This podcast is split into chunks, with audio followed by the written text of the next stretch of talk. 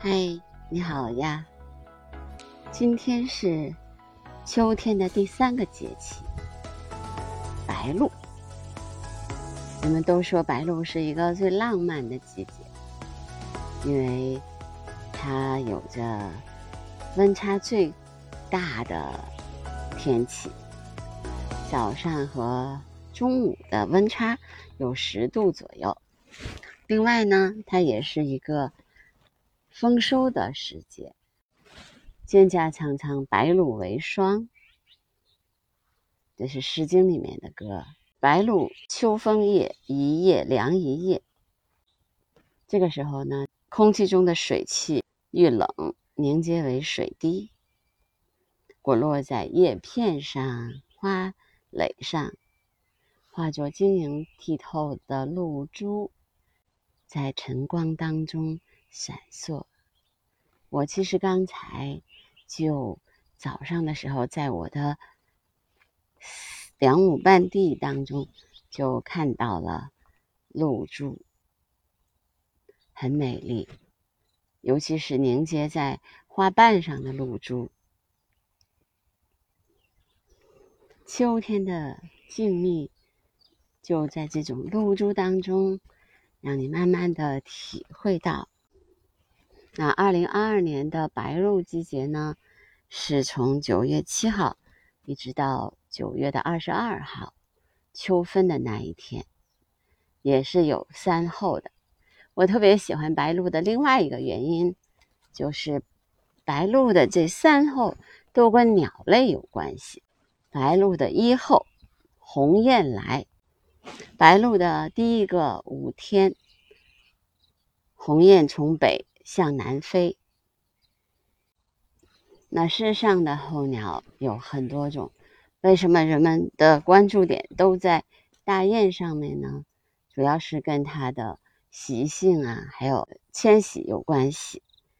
呃大雁是一夫一妻制的，特别值得尊敬。大雁其实被人们认为是一个忠贞的爱情的象征。呃，在大雁所泛指的。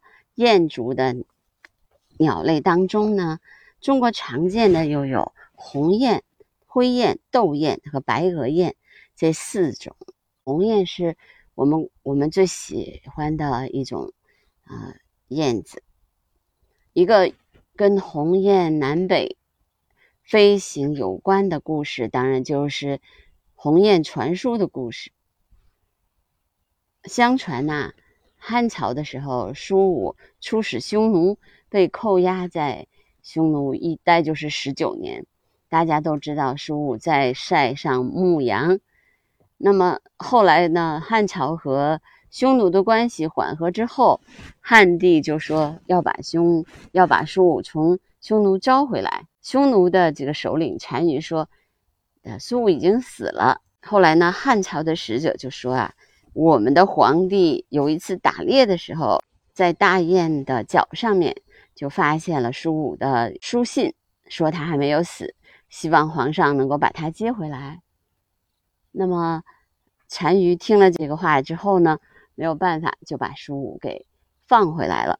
那么鸿雁传书后来就变成了一个典故，所以人们后来就用这个鸿雁指代书信。中国的邮政的 logo 就是飞翔的鸿雁。那么大家还知道另外一个词叫“鸿鹄之志”，被用来比喻人的有远大的理想和抱负。惊鸿本来是指那个惊飞的鸿雁，后来就有惊鸿一瞥，借指轻盈的女子。那么，对于农民来说，其实鸿雁是判断农时和气候变化的一个重要的依据。七十二候当中有四个物候都跟鸿雁有关系，而且都跟它的迁徙有关系。它是出现最多次数的一种自然现象，因为鸿雁有着固定的迁徙的习惯，还有固定的迁徙路线，中途的停留。地点和停留时间也很少发生变化。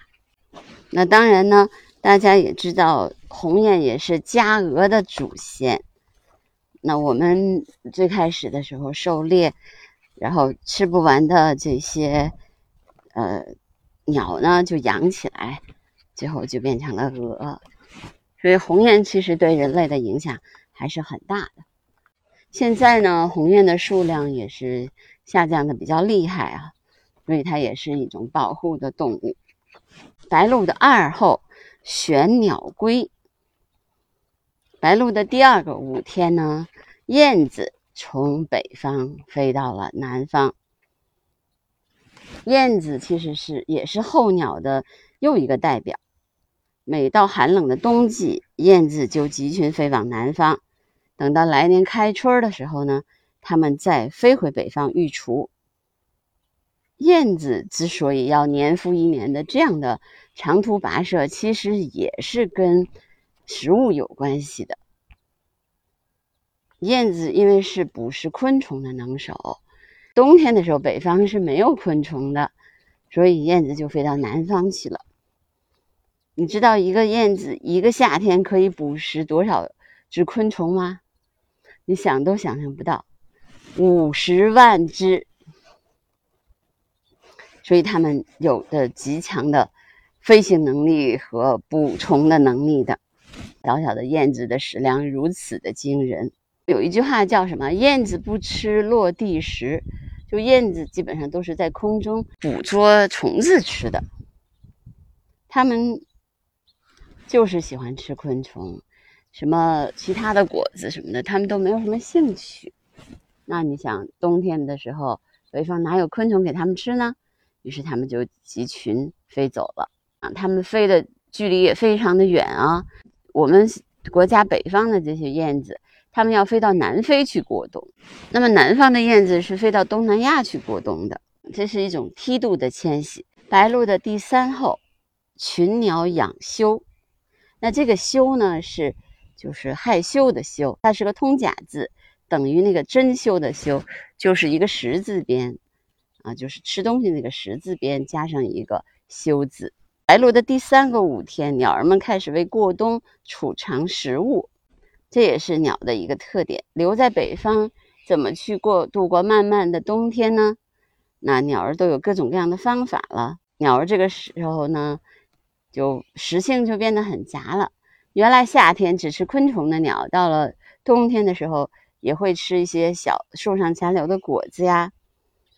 而且其其他的有一些小鸟还会这个自建粮仓，提前存放食物、种子等容易采集的这些食物作为储备。那北美的橡树啄木鸟就会把所有的这个橡子藏在树洞里面，一个树洞里藏一颗。那像松鸦呀、乌鸦呀，还有渡鸦的这种呃鸦科的鸟也会储藏食物。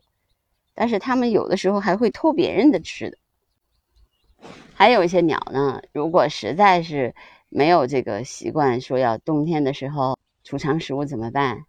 那它们就会像 我们人类一样啊，贴秋膘，在秋天的时候吃很多很多的食物，储存这个脂肪啊。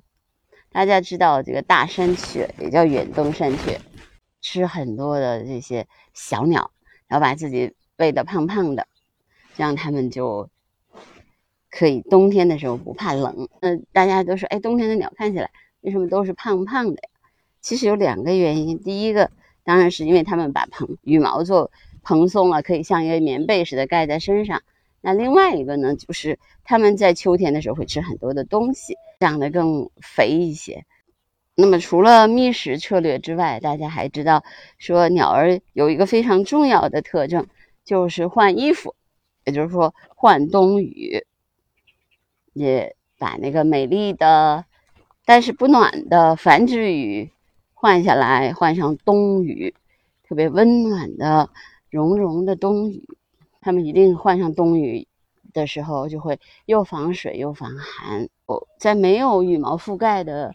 这些部位呢，鸟儿就会在寒冷的时候降低足部的血液流通。如果在冰冷的地面上站立的话，鸟儿还会金鸡独立，减少热量的流失。人类呢，建了一些些公园啊，呃，也为这些鸟类呢提供了充足的食物和水源。那么，露从今夜起，夜自此日凉。对于所有的候鸟和留鸟们来说，养精蓄锐的节气到了。那我们也该养精蓄锐啊，等待的冬天的到来吧。好，那我今天的播客就到这儿吧，拜拜。